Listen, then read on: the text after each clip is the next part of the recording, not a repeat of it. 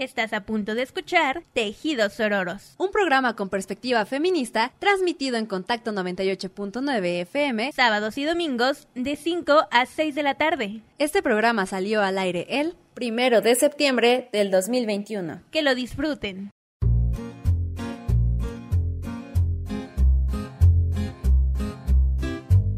Radio Contacto 98.9 presenta Tejidos Ororos. Un espacio creado por mujeres para compartirlo con el mundo. Presentado por Carly Ruiz y Lua Jiménez. Ponte cómodo porque ya iniciamos.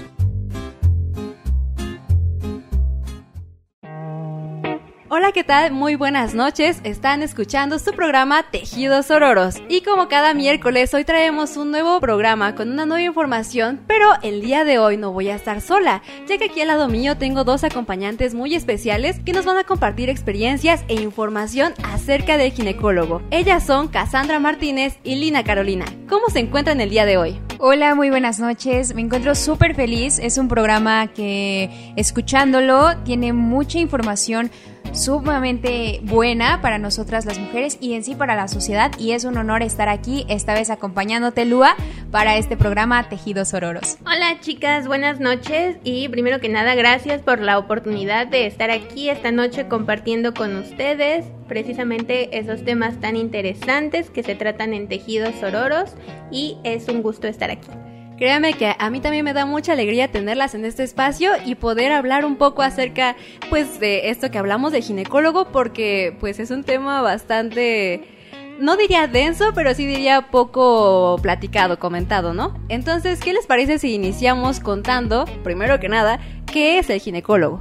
Claro que sí, creo que esa es una parte muy importante de aclarar porque pues puede que haya alguien que diga, no, pues no sé con quién tenga que ir a tratar estos asuntos, ¿no? Exacto. Bueno, pues el ginecólogo es el médico especialista encargado del el aparato reproductor femenino, de todo lo que tenga que ver con, con el aparato femenino, los órganos internos, los órganos externos, las hormonas que se encargan del buen funcionamiento de, de dicho aparato reproductor, también trata temas como los embarazos, eh, la educación sexual, el, el adecuado funcionamiento de, del cuerpo femenino, básicamente. Eso es lo que trata un ginecólogo, el médico especialista. Y ahora que lo comentas, pues es un mundo de cosas que tenemos las mujeres que ver con el ginecólogo y que es necesario que vayamos constantemente a hacernos chequeos. Pero yo les quiero preguntar, ¿ustedes han tenido la oportunidad o han escuchado comentarios de familiares, de mujeres, de mamás, de hermanas acerca de lo que es el ginecólogo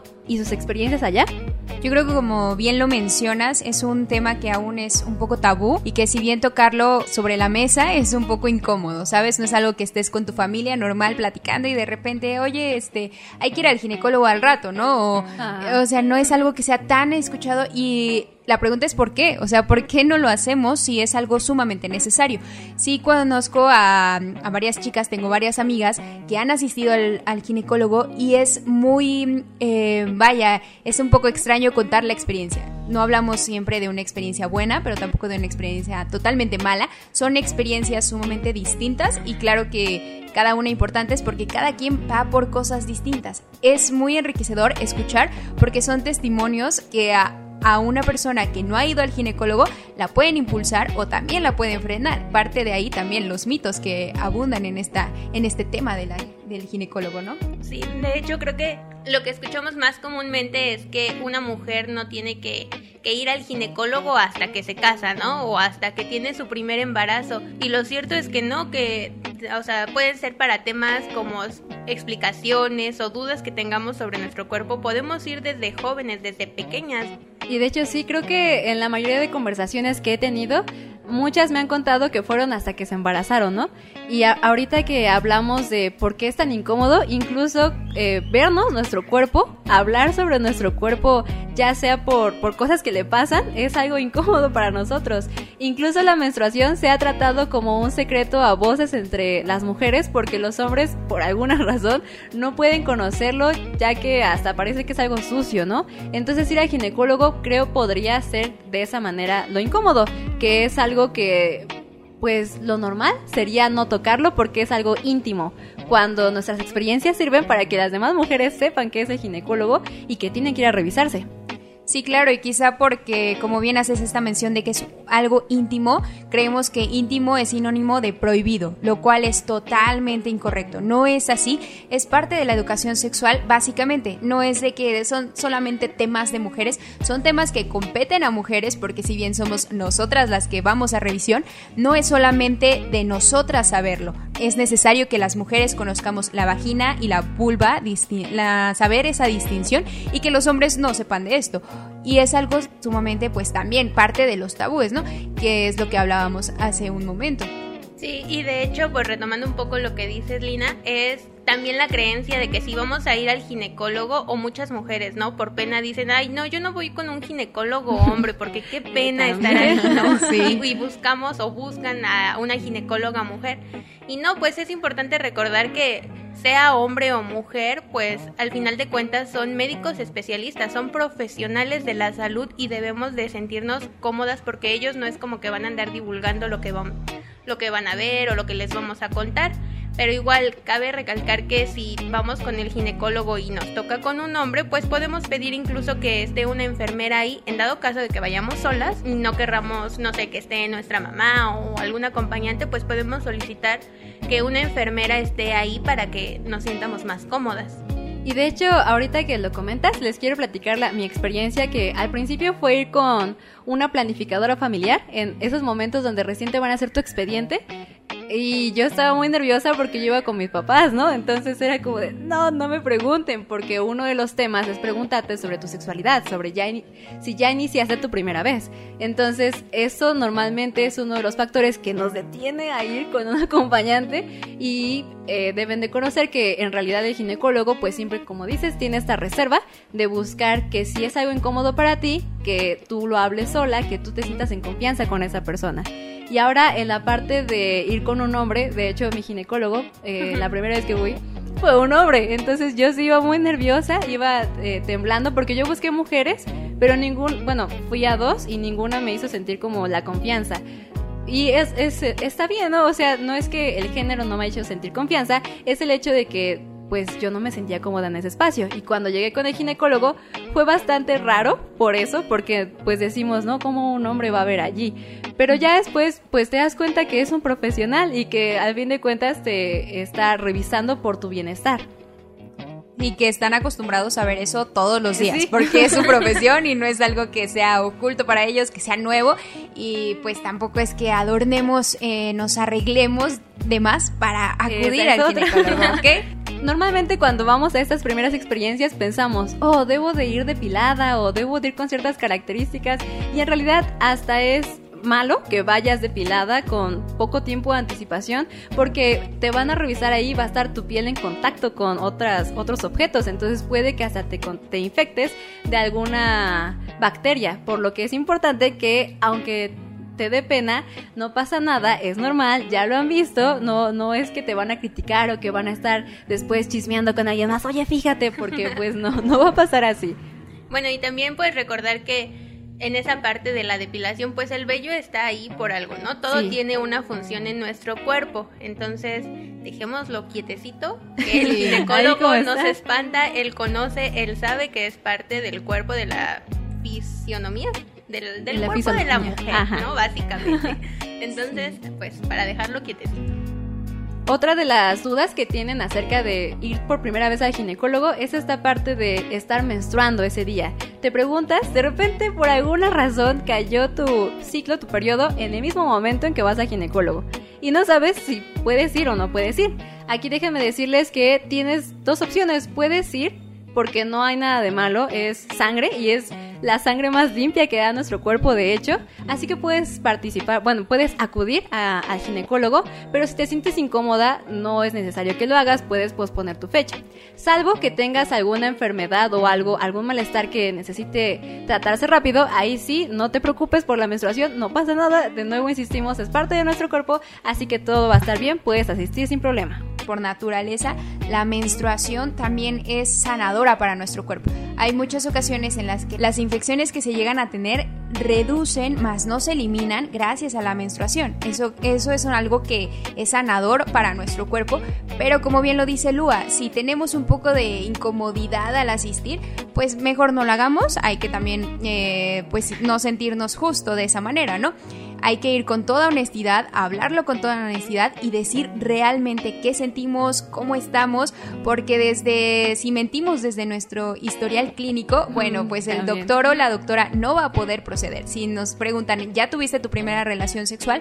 Y por miedo, pena, etcétera, dices no, o tu vida es sexualmente activa con una sola pareja o es sexualmente activa eh, pues con varias parejas, ¿no? O no tienes una pareja fija, etcétera. Estos, estos cuestionamientos son parte de la consulta y hay que tomarlos natural, o sea, hay que tomarlos con honestidad y más que nada para que nuestro doctor o doctora lo tome de la forma correspondiente y no se haga un diagnóstico certero. Y pues hablando de eso, creo que vale la pena comentar que, qué es lo que pasa en la primera visita al ginecólogo, qué, qué sucede, qué nos preguntan, qué se ve, qué no se ve. Pues al principio vas a que te hagan como un historial clínico para preguntarte justamente estas cosas que nos ponen la piel de gallina a veces, que es lo de tu primera relación, tu primera menstruación, si has tenido algún aborto, si has tenido algún embarazo, todo este tipo de información que le sirva al, ginecólogo o a la ginecóloga para más adelante darte una buena evaluación.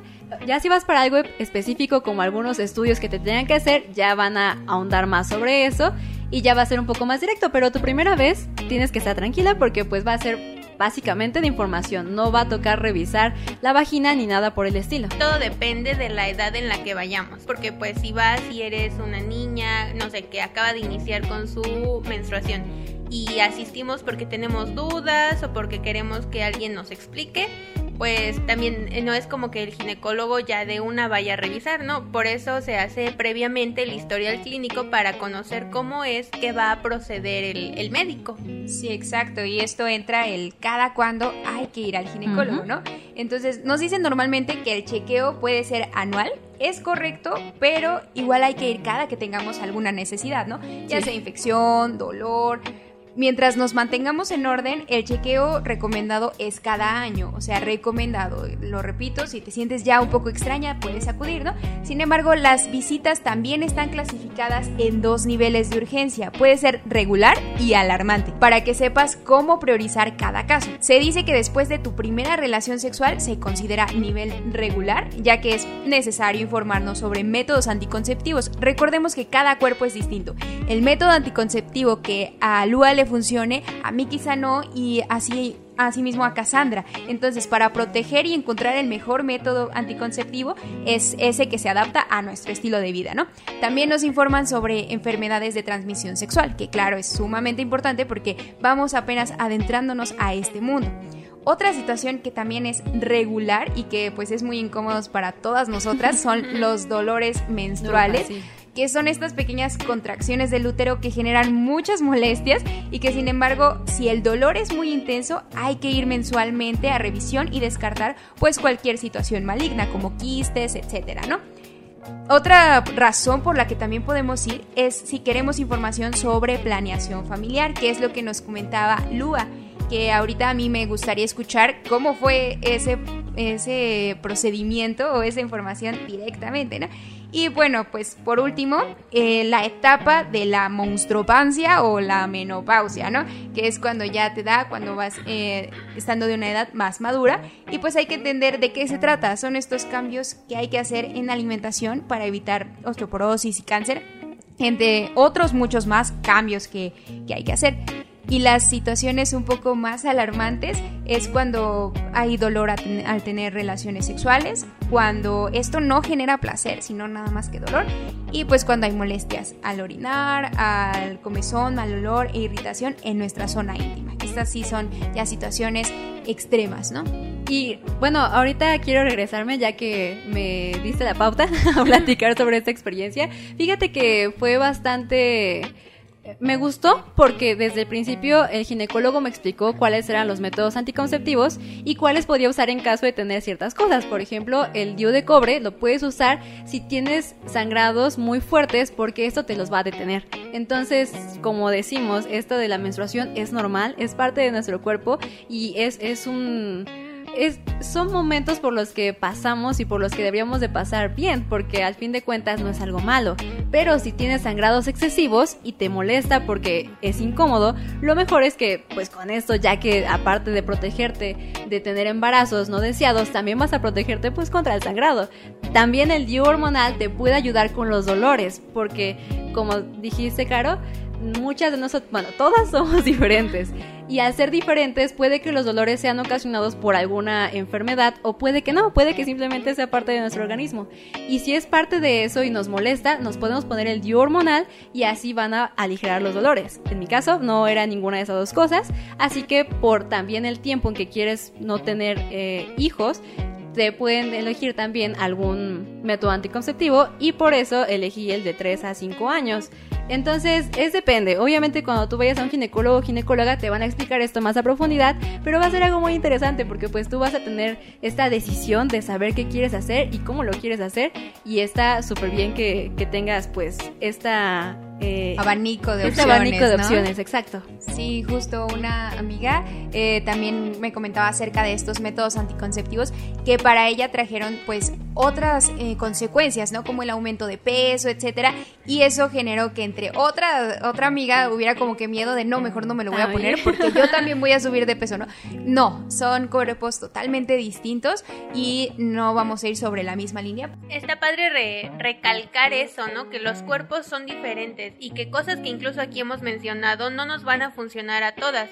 Por eso la importancia de asistir al ginecólogo, porque pues lo que decía Lua, ¿no? De que a lo mejor el DIU de cobre le funciona a ella, pero a mí no porque necesito otro tipo de cosas, mi cuerpo reacciona diferente a los materiales, etcétera. O lo de los métodos anticonceptivos, igual vale la pena recalcar que no todos van a funcionar de la misma manera porque los cuerpos son diferentes. Incluso también recalcando eso de que es importante ir con un profesional, porque no falta el de que escuché que cierta persona en cierto lugar están poniendo métodos anticonceptivos y no nos percatamos de que sean profesionales. A lo mejor simplemente es una campaña publicitaria y quién sabe quién lo va a poner, o es un médico general que, o sea, sí saben, pero nada como un especialista. Entonces, por eso es importante informarnos hoy en día hay este, en internet, ¿no? Podemos averiguar dónde están clínicas especializadas o en el seguro social. Creo que también eso es algo importante a, recalcar, a mencionar, porque muchos también creen, muchas creemos que ir al ginecólogo es caro, ¿no? Y genuinamente no es accesible porque pues tiene un costo pues sí medianamente elevado, elevado sí. y que muchas mujeres dicen no pues de gastarme ese dinero yendo al ginecólogo, pues mejor, no sé, lo ocupo para darle de comer a mi familia. Pero pues también hay que priorizar nuestra salud, ¿no? Algo que yo siempre digo es, si uno no está bien en cuanto a salud física, ¿cómo le vas a hacer después para seguir trabajando para seguir para seguir viviendo básicamente? Entonces, pues sí podemos checar en internet si hay lugares pues que no sean tan elevados o incluso el seguro social que repito, igual hay muchas personas que creen que ir al seguro es perder el tiempo, que ay me voy a tardar mil años sacando la cita, o que a lo mejor no atienden bien, pero pues no, porque también o sea, son profesionales. Sí, y ahorita quiero hacer un paréntesis con eso que comentas porque Carolina la otra vez nos dijo una palabra que se me quedó muy pegada y que espero que podamos tratar este tema y podamos compartir micrófonos para hacerlo, que es lo de la interseccionalidad, que es básicamente que todos vivimos en una realidad distinta, ¿no? Y entonces puede que para algunos sea accesible el ginecólogo y para otros no, porque sí, el precio es elevado hasta cierto punto. Entonces debemos de tener muy en cuenta esto y los que puedan acceder a esta parte, pues háganlo, porque como dice Cassandra, es muy vital, es, tu salud, es es como la salud emocional. Hay que tener todo, todo bien, como ir al dentista, como ir a otro tipo de doctor, es necesario para nuestro bienestar. Así que los que puedan ir, pues que mejor que lo hagan. Y a los que no, pues les prometemos investigar un poco a ver si hay algunos por aquí cerca que podrían estar a un precio bastante accesible para que podamos acceder a, a estos servicios. Sí, justo mantenernos informadas, ¿no? Quizá no puedo ir a una revisión justo por esta parte de la interseccionalidad, que básicamente es eso, ¿no? Como dices, son situaciones que se complejizan más de acuerdo a mi economía, a mi estructura social, a mi religión, porque influyen muchas cosas en esta parte de la interseccionalidad que, como bien mencionas, ojalá tratemos más a fondo en otro programa, ¿no? Y eh, respecto a esto de la información, quizá no podamos ir a una consulta, pero sí podemos leer. Eso sí, no hay que automedicar eso jamás. No hay que decir, bueno, si huele mal voy a ocupar algún jabón con olor. No, eso puede alterar aún más nuestro pH. Entonces sí podemos mantenernos informadas, leer, estar en constante aprendizaje, más no tratar de fungir como los especialistas, aunque sea nuestro propio cuerpo. Hay gente que estudia esto, entonces también Por hay que dejarlo, ¿no? Dentro de la parte de, de esta cuestión de las visitas al ginecólogo, etcétera, la pregunta yo creo que todos nos hacemos, como bien decías al principio, Lua, hay que ir acompañada al ginecólogo. Es forzosamente que mis papás, que mi mamá, que mi tía, que quien vaya conmigo escuche lo primero que es, eh, pues si en algún momento ya tuve relaciones sexuales. También nos van a preguntar acerca de la masturbación femenina. Eso sí hay que dejarlo claro y pues creo que también es otra parte, es otro tema un poco tabú y también que, que se va a tener que hablar, ¿no? Pero pues recordemos que el sistema reproductivo es solo una parte más de nuestro cuerpo. O sea, merece la misma atención médica que las demás. Solo hay cierto, pues es cierto que hay que recalcar que es íntima, más no prohibida. Entonces, sí podemos ir al médico acompañadas y entrar solas, porque a los 16 años ya se cumple la mayoría de edad eh, sanitariamente, o sea, esto ya es legal. Entonces, sí podemos pasar y entablar una plática con nuestro ginecólogo, con nuestra ginecóloga, totalmente íntima y con toda la certeza de que hay leyes como la Ley General de Salud que nos ampara porque cubre nuestros datos si hay tanto que ocultar, ¿no? O sea, digo que tampoco es tan así como que vayas a un confesionario y le digas, no, por favor, que no escuche mi mamá. No, o sea, también hay que empezar a naturalizar estos temas, ¿no? Pero claro, si hay algo que tú quieras ocultar por ahí, no te preocupes, que sí hay leyes que te amparan, ¿eh? Y que esto lo saben los doctores, ¿no? Pues obviamente, van a van a saber si estás acompañada, pues van a saber cómo hacer las preguntas. O ellos mismos van a solicitar pues que te den un espacio para ti y el ahora sí que el doctor para que puedan hablar tranquilamente. Entonces, hay que estar tranquilas y hay que ir soltando este este mito de ay, qué pena, ay, no, ¿por qué? Y fíjense que ahorita recordando, hagan de cuenta que en mi estudio básico de mi clínica general me dijeron que tenía que hacerme esto de ginecólogo. Entonces la ginecóloga fue antes conmigo y me dijo, ¿quieres que pasen tus papás? o los dejamos afuera. Y pues yo estaba, pues tenía como 12 años, entonces yo dije, no, pues, pues sí, ¿no? Yo en ese momento no entendía, ya ahora lo entiendo, pero como dicen ustedes, es, son temas que todos los que estamos tocando, que son parte de la vida, que a todas y a todos, pues lo vivimos como esto de la primera vez, esto de, de la sexualidad y debemos de tratar de verlo como algo natural, pero entendemos que, esto es complicado porque todos constantemente nos están diciendo, no, es que no es natural, es que debes de reservarlo y, y pues hasta nosotras nos sentimos como de repente al decir la palabra vagina o al decir la palabra pene un poquito como nerviosas, ¿no? No sé, como que hay algo que todavía no suena bien, pero debemos de empezar a tratar de verlo como algo normal y de no sentirnos incómodas con esto porque pues van a ser cosas que tenemos que saber para nuestra salud. E, en el caso de empezar tus relaciones, también es aconsejable que vayas con el ginecólogo para que te den esta planificación familiar, pero pues también para que te hagan chequeos para que no vayas a contagiar a tu pareja de alguna enfermedad si es que han tenido más parejas sexuales, ¿no? Entonces es recomendable que cuando pase esto, vayas con tu pareja al ginecólogo y juntos, también sin temor, sin resguardarse nada, platiquen de todo lo que pasó y si en algún momento tienen alguna enfermedad, es importante que ambos se tomen el medicamento. Ya su ginecólogo o ginecóloga se los estará diciendo porque están en contacto. Entonces necesitan tratarse los dos para que sea un buen funcionamiento. Sí, justo parte de estos miedos o como pena y así, parte de los constructos sociales, o sea, son reglas y normas establecidas que todos están de acuerdo que está bien o que está mal. Entonces, también hay que irnos deconstruyendo en esta parte, ¿no? No solo en la parte de los derechos, del lenguaje, etcétera, no, también en la parte de la sexualidad y eso parte desde las escuelas, porque luego las escuelas no cuentan con la información básica y de ahí se van generando nuestros miedos. Pero en lo personal, yo platico mucho con mi mamá y créanme que tener una relación con tu mamá buena es, es una... Eh, algo muy bonito, es algo que se fortalece y que dice sin miedo, temor a nada, le puedo platicar y ella me va a aconsejar.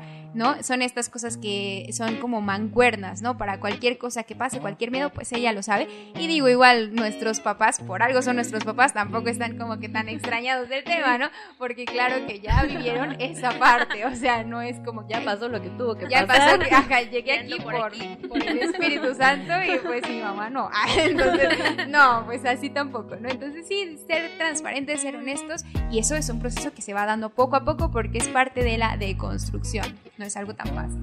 Por eso la importancia de estos espacios, abrir este tipo de conversaciones, porque pues o sea, retomando lo que mencionaba, ¿no? Hace rato de que no todos venimos de un mismo, o sea, de las mismas condiciones. A lo mejor tu Lina te lleva súper bien con tu mamá y hay esa facilidad de comunicar y de expresarse, pero seguramente habrá quienes no. Sí, y, y, eso es lo chido de estos, de estos programas porque podemos conocer eh, más información. A lo mejor no nos acercamos con nuestra mamá a preguntar, pero si ya escuchamos que más personas lo están nombrando, que lo están hablando, pues eso nos ayuda a, a, conocer más.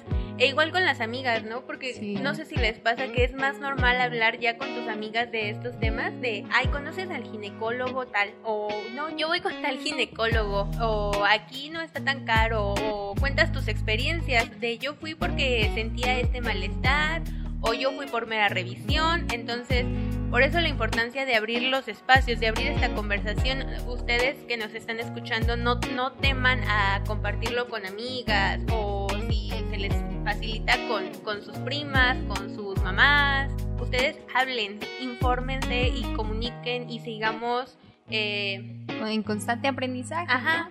De, desmintiendo tabúes, rompiendo tabúes, mitos, para, para que esto sea más normal y todas pues podamos seguir fomentando la cultura de la prevención, porque igual es mucho más fácil prevenir algún padecimiento que después curarlo.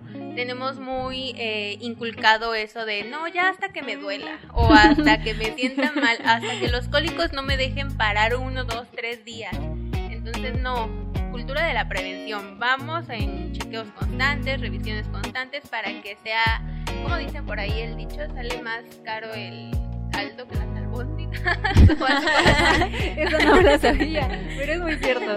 O sea, evitemos que nos salga más caro una cosa que otra si la podemos prevenir. Totalmente, y siento que también con estos tipo, con este tipo de programas, ustedes, tanto como nosotras, nos sentimos acompañadas, comprendidas, y como bien lo dice Cassandra, si ustedes tienen a alguien a quien contárselo, cuéntenselo a quien más confianza le tengan, ¿no? Sí. Pero también estamos nosotros, también están nuestras redes sociales, también podemos conversar entre nosotras, entre nosotros, y a, a, justo se abren estos círculos de apoyo, estas redes de apoyo entre mujeres, para mujeres, con nosotras, y pues también la información va a aplicar para todos. ¿no?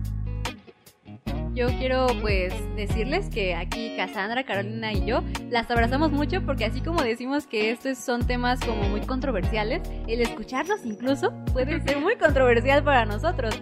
Eh, ahorita pensando me acordé que hay un podcast que habla sobre la sexualidad y que a mí me daba mucha pena escucharlo, era como me sentía bien le bajas el pecadora.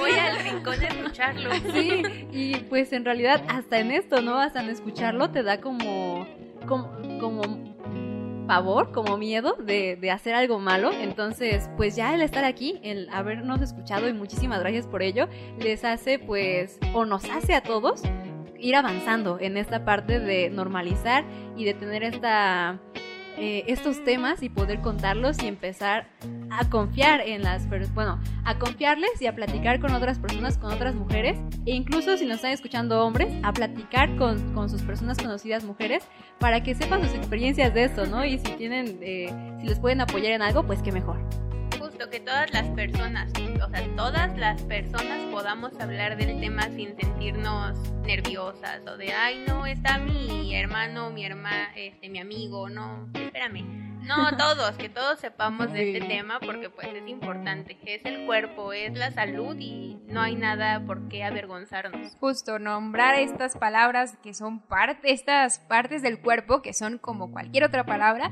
pues normal. O sea, si decimos luego groserías, que eso es así, son antisonantes, ¿cómo nos va a dar pena, vergüenza decirle pene, vagina, hablarle por los nombres correctos a nuestros genitales y que así como digamos vagina, pene, digamos brazo, muñeca? O sea, yo no he escuchado jamás que digan, ay, no digas la palabra cabeza. O sea, no, no, no, o sea, no es normal.